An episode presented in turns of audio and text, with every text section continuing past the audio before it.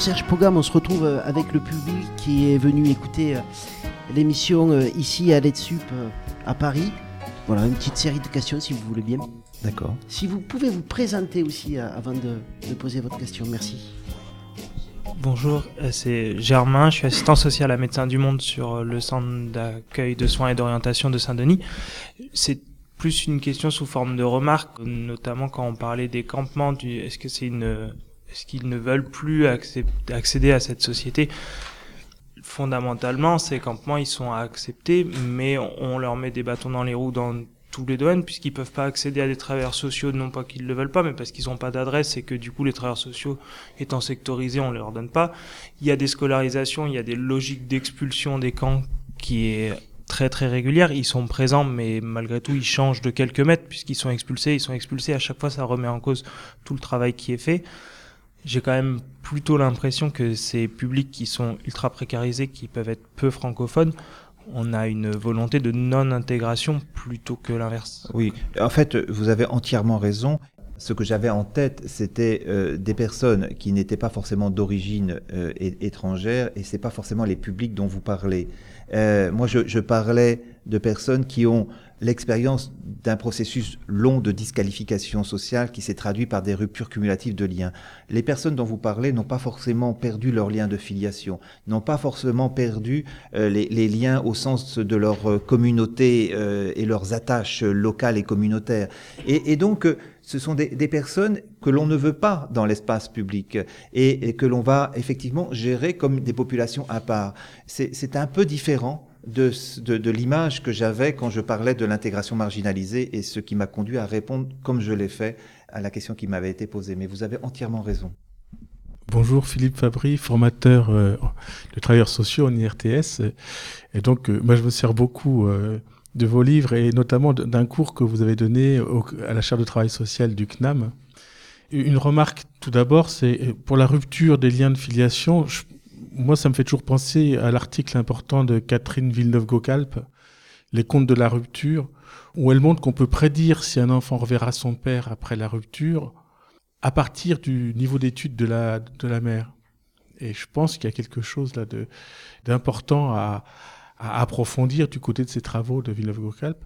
Et puis sinon, euh, par rapport euh, aux enfants placés, je suis toujours un peu gêné parce que moi, je travaille beaucoup sur cette question-là dans une recherche et puis dans la formation. Au travers, euh, j'ai beaucoup d'étudiants en protection de l'enfance. J'ai longtemps travaillé en protection de l'enfance et j'ai l'impression qu'il y a beaucoup d'amalgame parce que les enfants placés, euh, certains vont passer toute leur vie, ils vont ils vont être placés provisoirement 20 ans. On peut être placé provisoirement 20 ans. Euh, D'autres sont placés à cause de conflits d'autonomie à l'adolescence.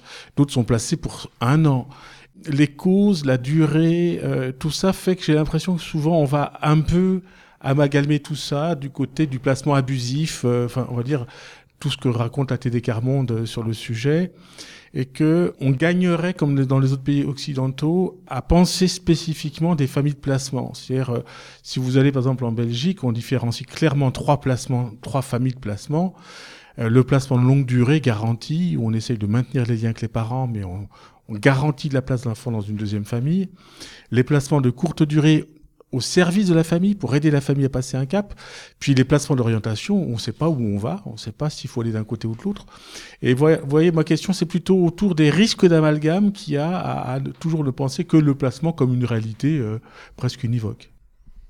Là, vous avez euh, entièrement raison sur les deux sur les deux points que vous avez d'ailleurs indiqués.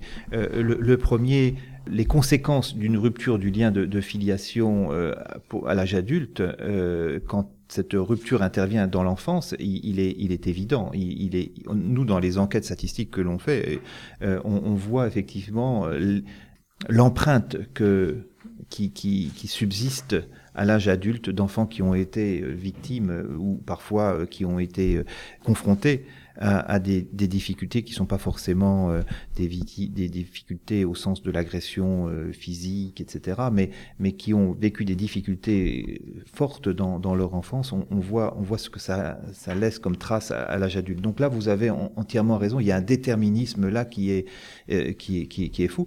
Et vous savez que quand on regardait euh, quand on prend la, la population aujourd'hui des personnes qui bénéficient euh, euh, de revenus minimum, à l'époque j'avais les données de ceux qui bénéficiaient du revenu minimum d'insertion, on était à 20% de personnes qui avaient été placées dans l'enfance. Donc il y a, effectivement là un, mécanisme de, reproduction qui a été souvent confirmé dans, dans, les enquêtes.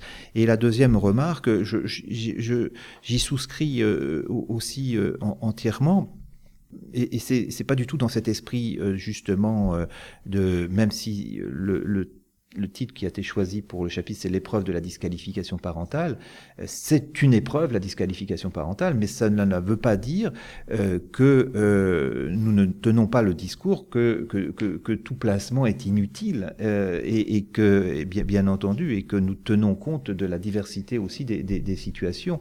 Il ne s'agit pas d'accuser les travailleurs sociaux de faire un, travail qui est forcément malsain. Donc, euh, et, les institutions de l'aide sociale en enfance remplissent aussi une mission qui est, qui est d'intérêt public. Et donc, il faut effectivement dépassionner parfois ce sujet pour y voir plus clair. Mais cela n'empêche pas pour autant l'épreuve de la disqualification parentale. Alors, Gabrielle Garrigue, je suis formatrice pour des éducateurs spécialisés. Je fais partie du collectif euh, Avenir Éduc. Et en fait, dans le collectif, j'ai envie de vous poser des questions par rapport euh, au combat qu'on peut y mener.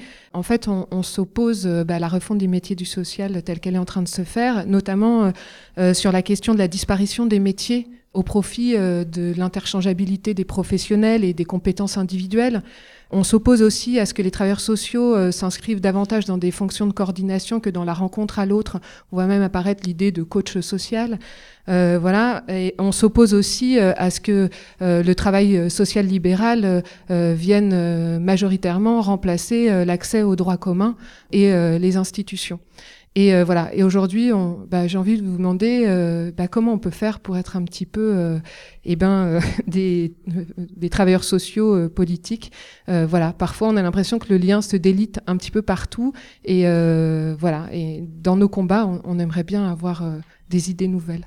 J'ai l'impression que vous avez ces idées déjà, et donc vous, vous résistez à une, à une tentation effectivement peut-être de certains peut-être des pouvoirs publics, d'une certaine conception qui se je dirais presque néolibérale du, du, fonctionnement du travail social, avec euh, avec l'idée d'un rendement euh, en, en, termes d'accompagnement, de coach, comme vous avez euh, vous l'avez vous l'avez euh, souligné, et cette tendance conduirait effectivement à faire perdre toute dimension collective du, du, au, travail social, et, et ce serait une une perte considérable. Moi, j'ai vu fonctionner des, des services sociaux euh, où justement la recherche de solutions de prévention sur des territoires, euh, avec euh, la coordination de justement des travailleurs sociaux, mais qui conservaient leurs leur, euh, leurs compétences propres, euh, c'était des choses qui arrivaient à de très bons résultats dans certains cas. Et, et c'est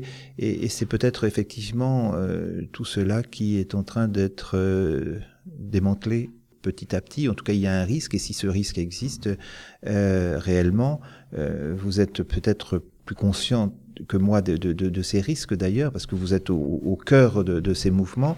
Euh, mais s'ils existent, comme vous le dites, effectivement, il faut, il faut s'y opposer. Il faut, il faut résister collectivement. Et je pense que c'est pas simplement des revendications statutaires. Hein. Euh, c'est des revendications sur l'avenir du travail social.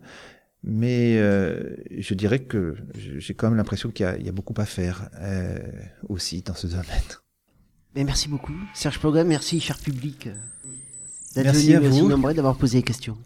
Au revoir. Au revoir.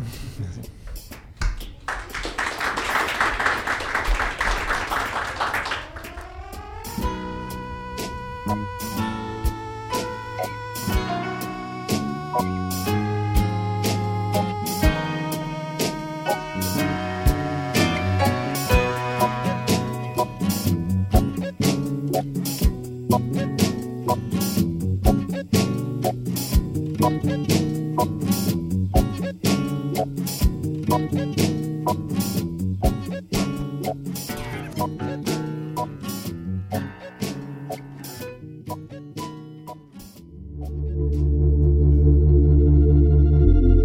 écoutez le trottoir d'à côté.